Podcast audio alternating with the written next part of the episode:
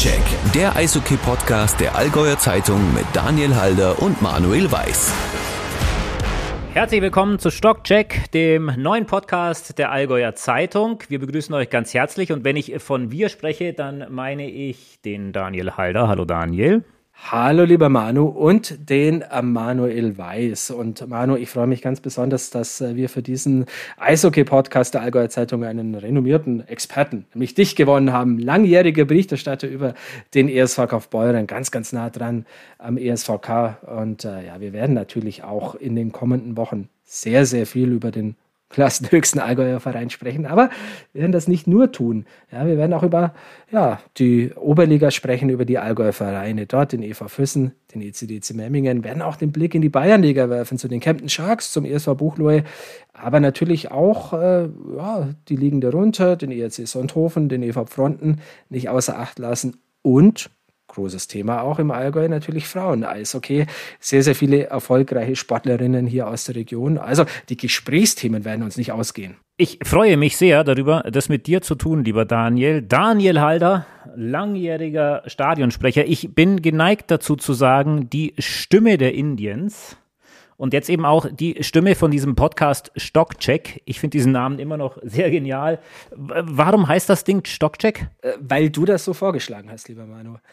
Ja, das stimmt. Also dann, dann, dann muss ich es auch erklären, ja, die Doppeldeutigkeit, oder? Ja. Äh, also natürlich, wir werden alles abchecken, was in irgendeiner Form mit Eishockeyschlägern und Stöcken zu tun hat, ja, von Technik über Tore bis sonst was. Ähm, und natürlich geht es auch darum, Stockcheck ist natürlich auch etwas, wo manch einer mal auf die Strafbank wandern muss. Ich hoffe aber, dass mir das zumindest in diesem Podcast erspart bleibt. Wenn es doch mal so ist, dann nehme ich es aber auch auf mich und schweige zwei fünf oder 20 Minuten, je nachdem, das, das obliegt dann dem Daniel, mich vielleicht auch mal zu sperren. Heute hoffentlich nicht, ich versuche mich zu benehmen.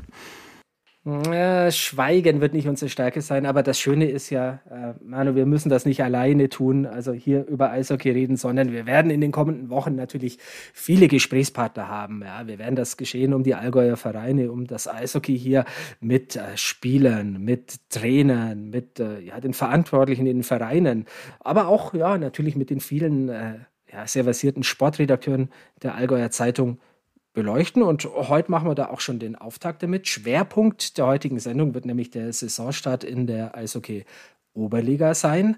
Aber bevor wir dazu kommen, würde ich sagen, müssen wir natürlich schon noch einen schönen Blick auf den ESV Kaufbeuren werfen, denn da gab es zuletzt strahlende Gesichter nach einem traumhaften Saisonstart, aber ja, jetzt ist so ein bisschen Wasser in den Wein gekommen.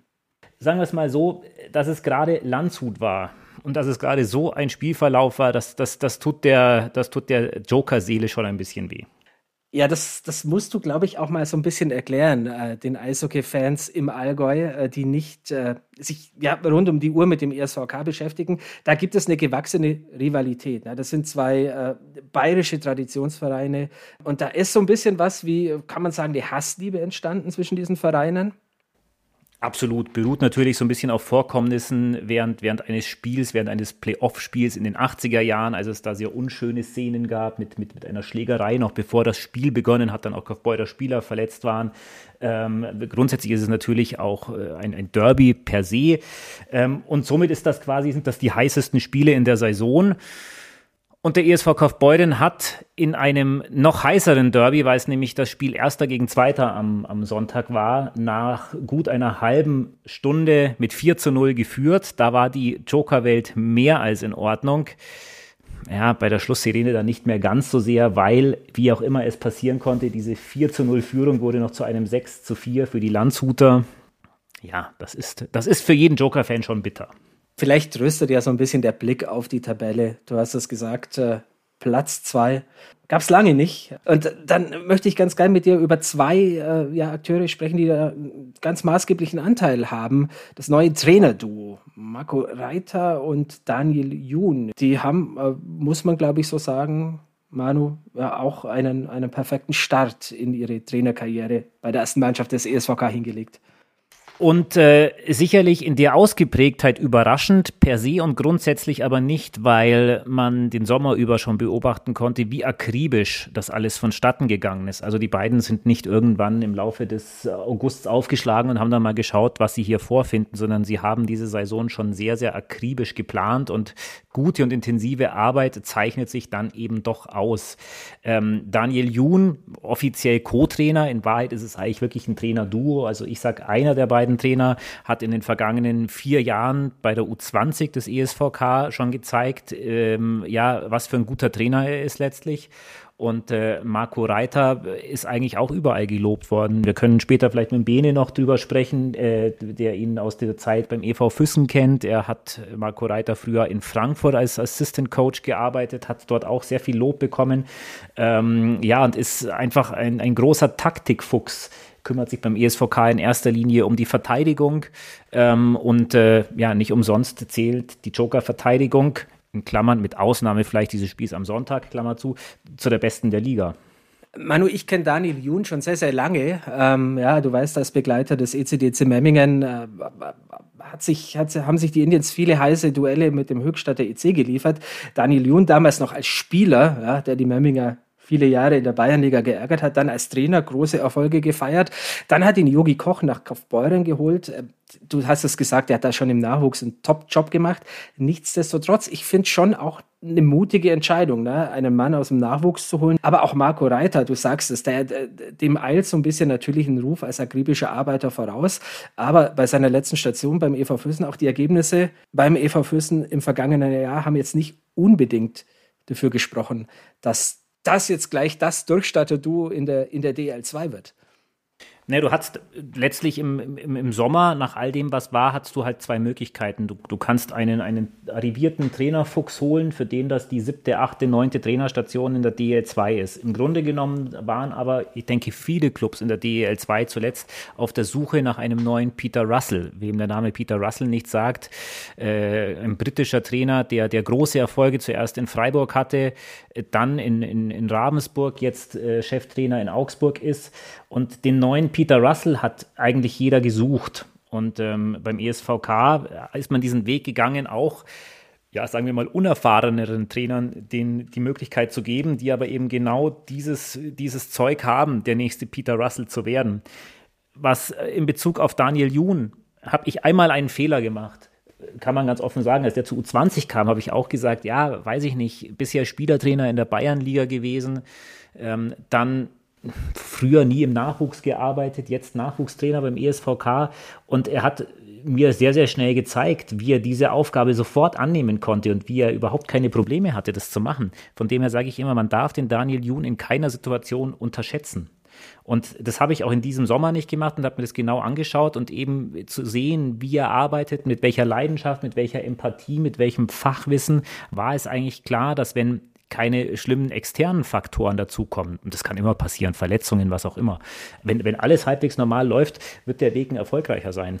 Und das haben die beiden bisher mit ihrer Mannschaft äh, gezeigt. Also eitel Sonnenschein mit kleinen Abstrichen beim ESV Kaufbeuren. Aber wenn wir auf unser eigentliches Schwerpunktthema heute kommen, lieber Manu, nämlich dem Saisonstart in der Oberliga. Die beiden Allgäuer Vereine, der EV Füssen und der ECDC Memmingen, da sieht es ganz anders aus. Da kann man ja, das, das krasse Gegenteil, klassischer Fehlstart, würde ich sagen. Ja, es gibt, es gibt eine lustige Parallele, während es beim ESVK, während die quasi am Sonntag irgendwann im dritten Drittel aus der Kurve geflogen sind, äh, ist beim EV Füssen irgendwie sowas wie das Comeback des Jahres ja geglückt. Die haben einen 2 zu 5 Rückstand noch gedreht und haben am Ende in der Overtime gewonnen. Ja, es war, äh, waren dann aber auch die ersten Punkte, die aufs Konto gingen vom EV Füssen. Ja, also wie gesagt, kein guter Saisonstart, aber sie haben in dem Spiel vielleicht bewiesen, dass noch nichts kaputt ist, dass sie eine Mannschaft sind, die zusammenhält, die, dass es eine Mannschaft ist, die, die an sich glaubt, auch wenn sie drei Tore zurückliegen und äh, ja, die sich auch nicht zu schade ist, dann eben in so einem Spiel doch bis zum bis zuletzt zu kämpfen. Es wird auch nur so gehen. Über den Kampf beim EV Füssen. Es wird in der Oberliga auch dieses Jahr ja, Mannschaften geben, die spielerisch weitaus stärker sind. Aber das wissen die Verantwortlichen beim EV Füssen natürlich. Und du hast vollkommen recht. Ja, also diese zwei Pünktchen, die man da in Lindau ergattern konnte, die werden schon gut tun fürs Selbstbewusstsein. Und äh, ja, es steht ja schon wieder ein Derby an am kommenden Wochenende dann, das Allgäu Derby, Füssen gegen Memmingen. Aber ich würde sagen, wir holen mal einen weiteren Experten ins Boot, wenn es um den EV Füssen geht, nämlich Benedikt Siegert, stellvertretender Leiter der Lokalredaktion der Allgäuer Zeitung in Füssen und natürlich langjähriger Begleiter des EV Füssen. Bene, erstmal vielen Dank, dass du heute zur Verfügung stehst für eine kurze Einschätzung. Servus nach Füssen. Ja, Servus in die Runde und gerne bin ich natürlich bei meiner Leidenschaft Eishockey auch hier am Mikrofon. Ja, Bene, ist denn die Stimmung beim EV Füssen, wie es der Manu schon angedeutet hat, seit diesen ersten zwei Punkten in Lindau wieder ein bisschen besser? Ja, die Stimmung ist etwas besser. Der EV Füssen feiert schließlich ja heuer auch 100-jähriges Jubiläum. Jedoch muss man schon sagen, dass die ersten vier Spiele mit den äh, Niederlagen ähm, doch etwas ähm, auf die Stimmung hier in Füssen gedrückt haben am Kobelhang. Denn ähm, zur Euphorie Anlass gegeben hat die Mannschaft von Trainer Janne Kujala nicht wörtlich. Ähm, dazu waren die Leistungen dann doch zu überschaubar gegen Gegner, die eigentlich direkte Konkurrenten sind. Den Kampf um Platz 10, ähm, den hatte der Trainer Janne Kujala als Ziel ausgegeben für den EV Füssen. Und ähm, da setzt es also durchweg leider Niederlagen. Woran lag es aus deiner Sicht, äh, Bene, wenn du sagst, neuer Trainer? Ne? Wir haben gerade schon vorhin angesprochen, Marco Reiter nach Kaufbeuren gewechselt, jetzt ist der Janne da. Äh, ist es noch ein bisschen das Problem der Eingewöhnungsphase? Sind es vielleicht die drei neuen Ausländer, die noch vollständig Teil der Mannschaft werden müssen? Ja, also dazu bietet sich eigentlich ein Blick auf die Statistik an und da sind schon einige Dinge sehr bemerkenswert. Also ähm, fünf, die, die EV Füssen hat in diesen fünf Spielen, die er bisher in der Oberliga gespielt hat, ähm, die meisten Schüsse aufs gegnerische Tor abgegeben hat aber trotzdem nur zwei Punkte ergattern können. Also es mangelt definitiv an der Effizienz. Ähm, was auch augenscheinlich ist, ist, dass die Mannschaft im dritten Drittel sehr häufig dann die Spiele hergibt. Ähm, das spricht dafür, dass vielleicht auch konditionell die Mannschaft ein Problem zu haben scheint. Äh, also wenn es wirklich darauf ankommt, fehlt manchmal die Kraft. Ähm, der Trainer hadert mit individuellen Fehlern und ähm, was hier im Umfeld in Füssen natürlich immer wieder kritisiert wird, ähm, ist ähm, einfach die Defensivarbeit insgesamt, weil der EV Füssen, Manu, du hast es angesprochen, hat ähm, sich dazu entschlossen, alle drei Kontingentstellen in den Sturm zu vergeben. Die Oberliga hatte ja für eine Erhöhung der Kontingentstellen plädiert, weil eben die Lage auf dem Verteidigermarkt zu schwierig ist. Dennoch hat der EV Füssen alle drei Stellen in den Sturm vergeben und das ähm, wird hier schon so ein bisschen ähm, angeprangert hinter den Kulissen. Bene, wenn du die mangelnde Effizienz gerade bei diesen ja, drei Kontingentspielern im Sturm ansprichst, äh, Aderlass war natürlich auch recht groß über den Sommer. Ne? Also äh, speziell der EC Peiting hat gewildert im Ostallgäu, äh, Sam Payeur und Marc Besel. Das waren natürlich schon auch zwei, die in der vergangenen Saison für die Tore gesorgt haben. Also wenn ich dir so ein bisschen zuhöre, so ganz gelungen ist es noch nicht, die zu kompensieren. Definitiv, denn es ist nicht nur ein sportlicher Aderlass gewesen, es haben auch einfach Identifikationsfiguren den EV Füssen verlassen. Marc Besel, ein, ein jahrelanges Eigengewächs, ähm, hat den Verein verlassen. Sam Payeur hat hier im Umfeld auch viele begeistert mit seiner Spielweise. Ähm, und dann natürlich Eric Nadeau, ähm, die Vereinsikone, sage ich mal, die es zum ESC Kempten gewechselt ist. Ähm, die Mannschaft hat schon ein komplett anderes Gesicht und ähm, das ist vielleicht auch der positive Aspekt, den man jetzt mitnehmen kann ähm, aus diesem Spiel ähm, in Lindau, denn die Mannschaft hat da einen, einen Turnaround geschafft und vielleicht muss man einfach diesem Team eine Findungsphase zugestehen, weil es einfach so einen Aderlass gegeben hat, so viele langjährige Leistungsträger den Verein verlassen haben Vielleicht muss sich dieses Gefüge, vielleicht muss sich dieses Team einfach erst noch finden. Und es gibt durchaus ähm, positive Aspekte, die man jetzt aus diesem letzten Auftritt in, in Lindau mitnehmen kann. Sepenen, Helenius und Neudecker, das sind die drei Kontingentstürmer. Und zumindest die beiden Finnen haben ja durchaus eine Vita, die zumindest glauben lässt, dass sie durchaus Oberliga-reif sind. Würdest du sagen, dass da noch Luft nach oben ist bei Ihnen?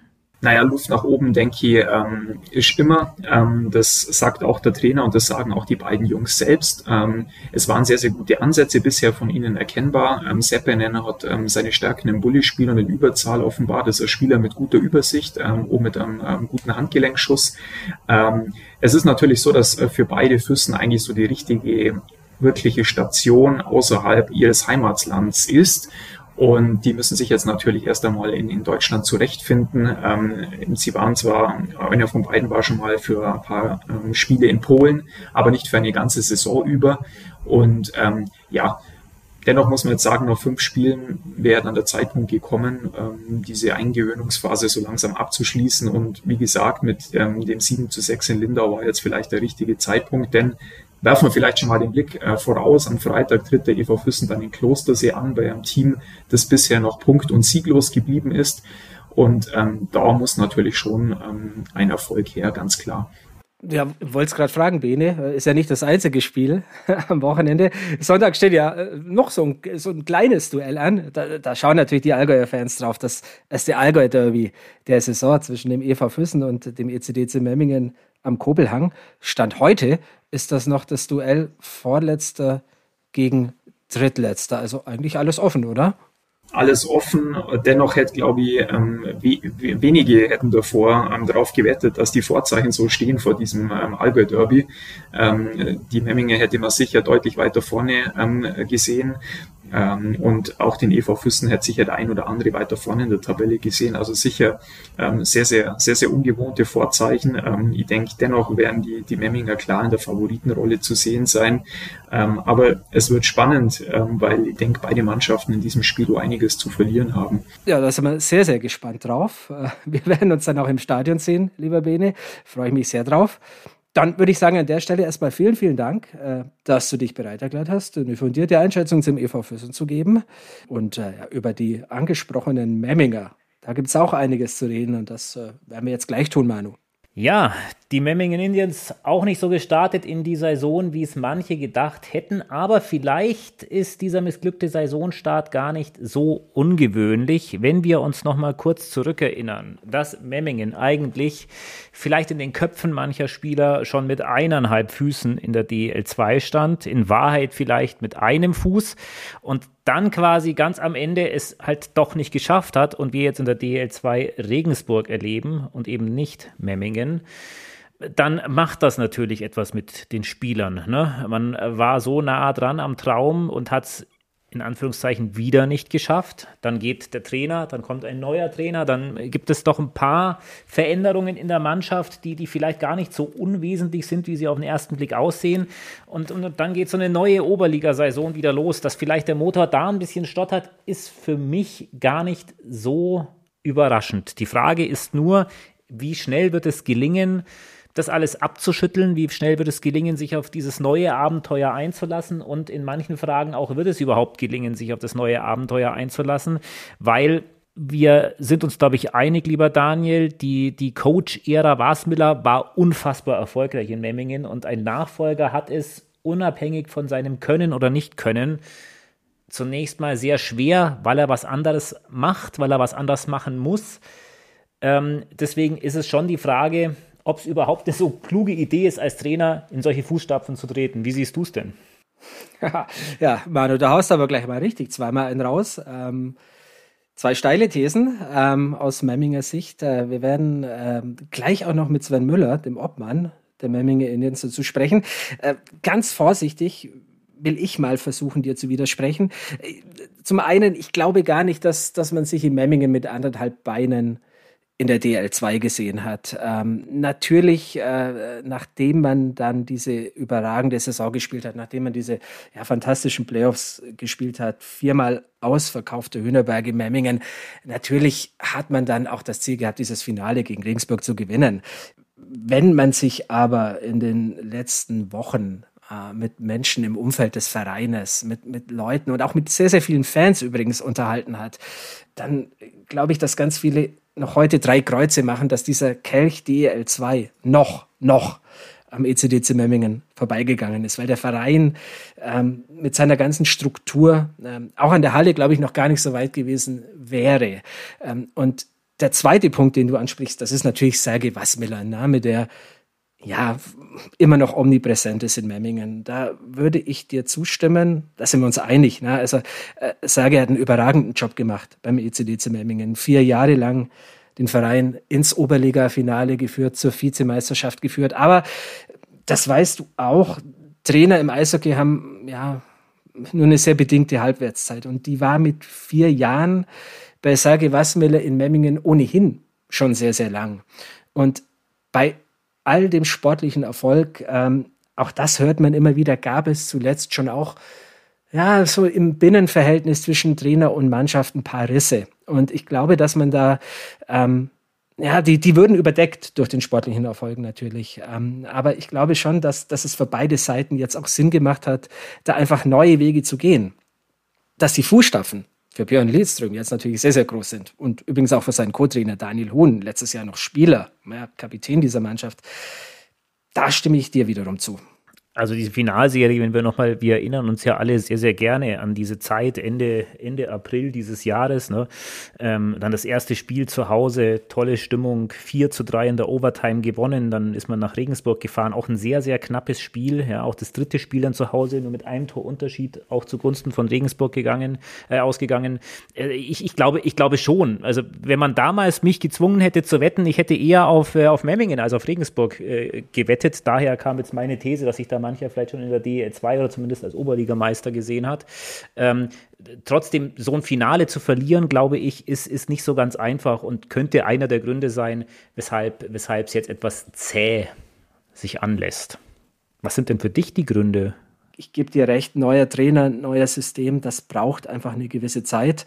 Ähm, auch die Neuzugänge, äh, die du angesprochen hast, äh, es gab ja ein paar, wo alle gesagt haben, das sind Spieler, die die Mannschaft die diese ohnehin sehr, sehr gute Mannschaft aus dem vergangenen Jahr, die machen diese Mannschaft noch stärker.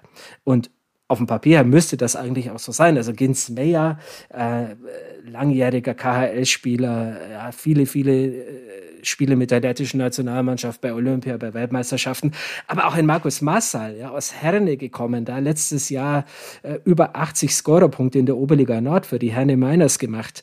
Ähm, das sind Spieler, die äh, diese Mannschaft auf dem Papier definitiv verstärken, die das aber noch nicht zeigen konnten.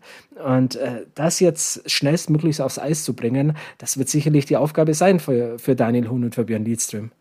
Dann hören wir doch mal, was äh, Sven Müller dir so alles erzählt hat an Insights direkt vom Verein.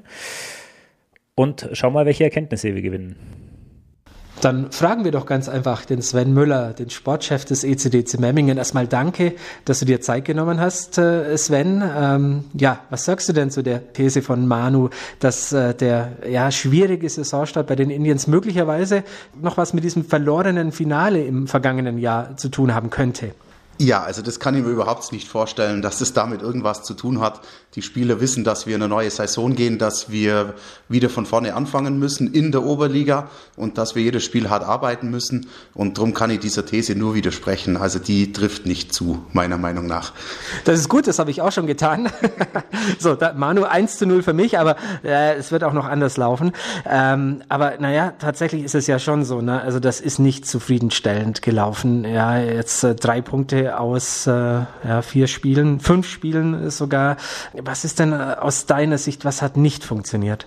Ja, das sind mehrere Aspekte, die da zusammenkommen. Also zum einen muss man, muss man vielleicht auch nochmal in die letzte Saison zurückblicken und ich glaube, dass wir in der letzten Saison einfach einen Lauf hatten und viele Spiele gewonnen haben, die wir jetzt vielleicht dieses Jahr nicht mehr gewinnen oder momentan nicht gewinnen, weil wir einfach den Lauf noch nicht haben.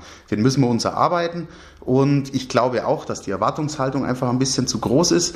Ähm, wie ich gerade gesagt habe, letztes Jahr haben wir einen Lauf gehabt, wir haben knappe Spiele gewonnen, wir haben auch in Overtime oft gewonnen. Und jetzt momentan läuft es halt noch nicht so. Wir müssen uns in die Saison reinarbeiten. Ähm, ich glaube aber auch, dass dass es jetzt kein Fehler war, dass es so lief, wie es jetzt lief. Ja, wir haben jetzt eine Analyse betrieben nach den ersten Spielen. Wir haben unsere Konsequenzen daraus gezogen. Wir haben, die Trainer haben im Training was geändert. Wir haben ein bisschen was am System geändert. Wir haben mit den Spielern gesprochen. Und jetzt hat sich ja schon eine deutliche Steigerung gezeigt. Also, wenn man das Rosenheim-Spiel anschaut, da hätte man jetzt nicht als Verlierer vom Eis gehen müssen. Ich finde es jetzt nicht schlimm, dass wir verloren haben. Das gehört zum Sport dazu. Wichtig war für mich, dass man einfach wieder diesen Aufwärtstrend sieht. Ähm, das war jetzt gerade in der Vorbereitung Vorbereitung ging es doch eher von Spiel zu Spiel abwärts und jetzt haben wir endlich wieder Aufwärtsspirale und darauf kann man aufbauen. Jetzt müssen wir nur das Tore schießen wieder lernen und ich glaube, dann gehen wir auch wieder auf die Siegerstraße. Das klingt ja relativ entspannt, äh, wenn ich so den Sportchef jetzt höre. Gar nicht entspannt war es nach den ersten drei Niederlagen äh, mal wieder im Internet, in den sozialen Netzwerken. Da gab es teils heftige Kritik, äh, ja auch am neuen Trainer. Was sagst du denn zu ja, der These von dem einen oder anderen, äh, hätte Björn Lidström auch gegen Peiting das Spiel verloren? Äh, das vergangene Wochenende hätte man noch null Punkte. Wäre er möglicherweise schon gar nicht mehr Headcoach der Indians? Nein, also ich habe ja schon bei der Jahreshauptversammlung und bei der Saisoneröffnung gesagt, dass der Trainer Zeit braucht. Wir arbeiten mit einem völlig neuen System im Vergleich zum letzten Jahr. Das dauert einfach seit Zeit, das umzustellen. Wir haben neue Spieler, die wir integrieren müssen. Und ja, natürlich hätte sich das jeder gewünscht, auch ich, dass das Ganze ein bisschen schneller geht. Aber es dauert halt nun mal und wir können es nicht beschleunigen.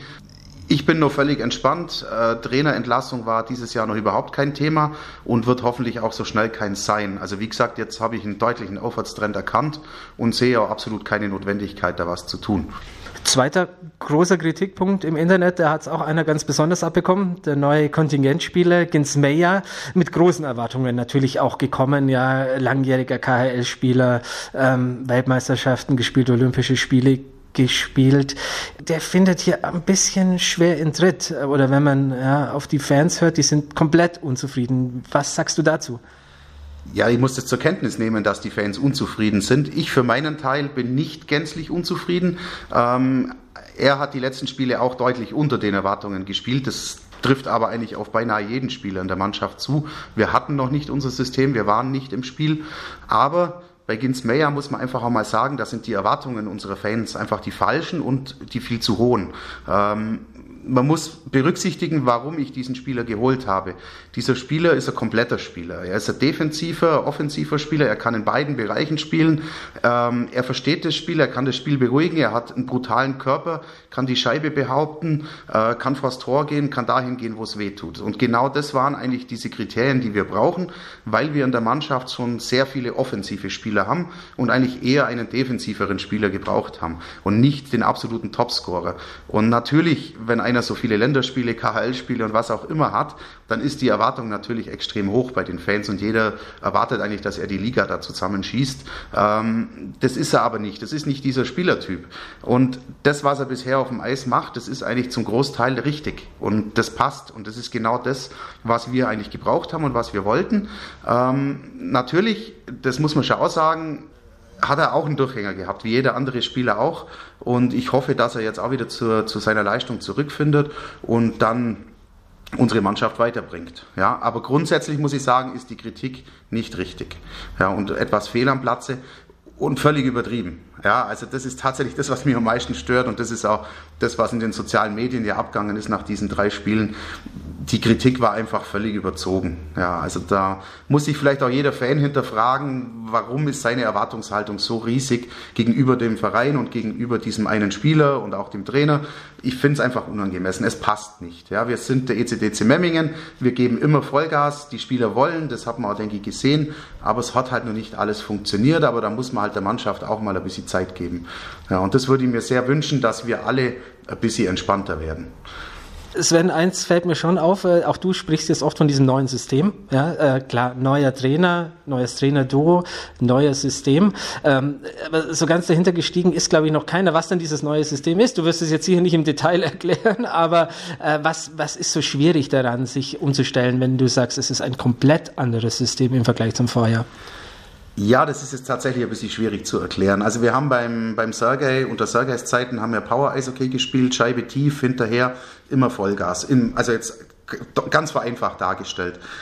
Jetzt unsere Trainer bevorzugen jetzt eigentlich ein, ein spielerischeres System, Scheibe halten, ähm, sehr gutes Stellungsspiel, auch ähm, offensives Eishockey und mit defensiven, riskanten Aktionen, die wir ja auch die ersten Spiele gesehen haben, wenn dann irgendeiner in diesem System nicht hundertprozentig mitarbeitet, dann wird das kritisch. Ja. Und deshalb haben wir auch, also die zwei Trainer und ich, dieses System nochmal hinterfragt und haben gesagt, es ist vermutlich nicht das richtige System für unsere Mannschaft.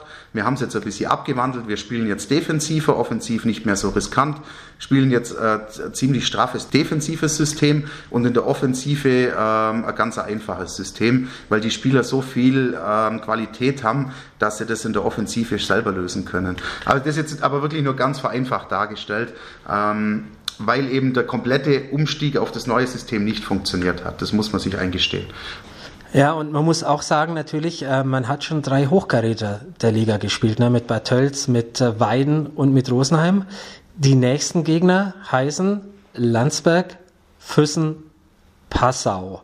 So, nominell ist das wieder so ein Ding. Ne? Ähm, ist es jetzt vermessen zu sagen, ihr fordert jetzt drei Siege von der Mannschaft? Also ich werde es sicher nicht machen. Was andere machen, ist mir relativ egal.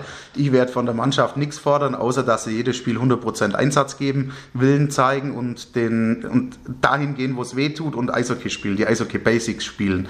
Das ist mir wichtig und dann ist das Ergebnis meiner Meinung nach meist, also natürlich ist es schön, wenn man gewinnt, aber das Ergebnis ist an sich zweitrangig, wenn die das Eishockey spielen, das wir wollen. Es, man muss ja mal ehrlich sein, in dieser Oberliga gibt es keine schlechten Mannschaften mehr. Es sind alle Mannschaften gut, alle Mannschaften können sich gegenseitig schlagen an guten Tagen. Ich mag es auch nicht, dass man uns immer zum Favoriten kürt, nur weil wir letztes Jahr im Finale waren. Habe ich vorher schon gesagt, letztes Jahr hat sehr vieles gepasst. Das müssen wir uns jetzt wieder erarbeiten. Wir sind der Mannschaft wie jede andere auch und wir müssen in jedem Spiel 100 Prozent oder mehr geben, um das Spiel zu gewinnen, unabhängig davon, wie der Gegner heißt. Dann äh, freuen wir uns drauf, vor allem auf das Allgäu-Derby, dann auch am Sonntag in Füssen. Ähm, ja, und äh, ich hoffe, der ein oder andere Memminger Eishockey-Fan ist jetzt schlauer über den Saisonstart des ECDC Memmingen. Vielen lieben Dank, Sven. Sehr gerne. Sven Müller im Gespräch mit Daniel Halder. Und dann wollen wir noch einen ganz kurzen Abstecher in die Bayernliga machen. Und wir haben diesen Podcast begonnen mit einem Traumstart beim ESV Kaufbeuden. Ähnliches gibt es vom ESC Kempten zu berichten. Auch dort strahlende Eishockey-Augen, Daniel. Ja, zwei Spiele, zwei Siege. Also sicherlich äh, genauso wie Brad Miller und das Team des ESC Kempten sich diesen Start vorgestellt haben. Wenngleich man natürlich sagen muss, gut, dieser Auftaktsieg in Amberg, dieses knappe 2 zu 1, das ist schon ein sehr, sehr guter Start tatsächlich. Da musst du erstmal gewinnen bei den Wild Lions. So, dann das Sonntagsheimspiel, das war jetzt nicht so ganz die große Nummer. Aber das ist eigentlich erwartbar, dass der ESC Kempten mit seiner sehr, sehr routinierten Mannschaft das eigentlich reisen kann. Ähm, da habe ich ja so ein bisschen die These, ja, dass äh, Kempten auch die nächsten beiden Spiele sicherlich äh, sehr, sehr erfolgreich gestalten wird. Aber die große Prüfung, die wird dann übernächstes Wochenende kommen. Dann heißen die Gegner nämlich tatsächlich ja ähm, Miesbach und Erding, also äh, zwei äh, ja, oberbayerische etablierte Vereine in dieser Bayernliga. Und äh, an dem Wochenende wird man sehen, wohin die Reise denn für die Sharks dieses Jahr gehen kann.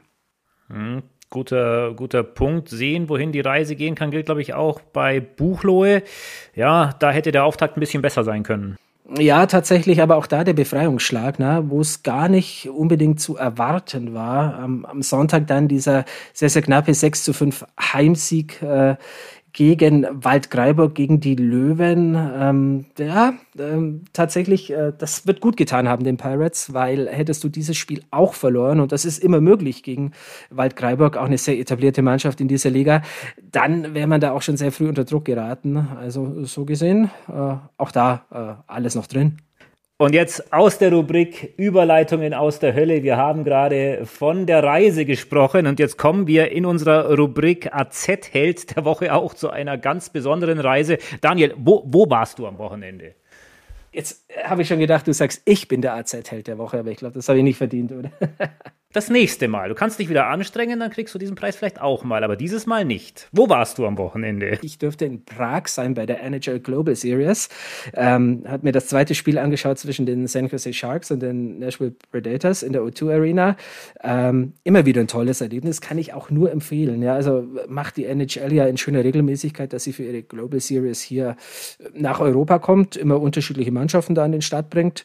Ähm, dürfte da 2019 schon mal in Stockholm sein. Da waren die Tampa Bay Lightnings, später Stanley Cup-Sieger. Ähm, das war noch ein Ticken besser.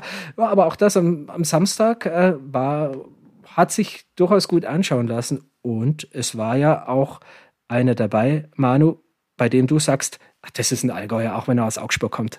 Ja, Nico Sturm hat äh, doch einige Spiele für den Nachwuchs des ESV Kaufbeuren gemacht und deswegen waren natürlich alle und ganz speziell, ich hatte damals mit ihm gesprochen, sein ehemaliger U20-Trainer Juhan Nockeleinen hat ganz, ganz fest die Daumen gedrückt damals, äh, Colorado. Ähm, Nico Sturm hat so ein bisschen nach wie vor, ist nach wie vor ein Kaufbeurer Eishockey-Herzen. Ja, und es ist ja auch toll, wenn man sagen kann, das ist unser Allgäuer Stanley Cup-Sieger. Also wenn dann solche Erfolge gefeiert werden, dann reklamiert das immer jede Jahr für sich. Die Stadt Augsburg, die sind dann auch immer ganz fleißig dabei und der FC Augsburg gratuliert dann Nico Sturm auf Twitter. Also sollten wir Allgäuer das auch machen und sagen, der SVK hat da definitiv auch seinen Anteil dran.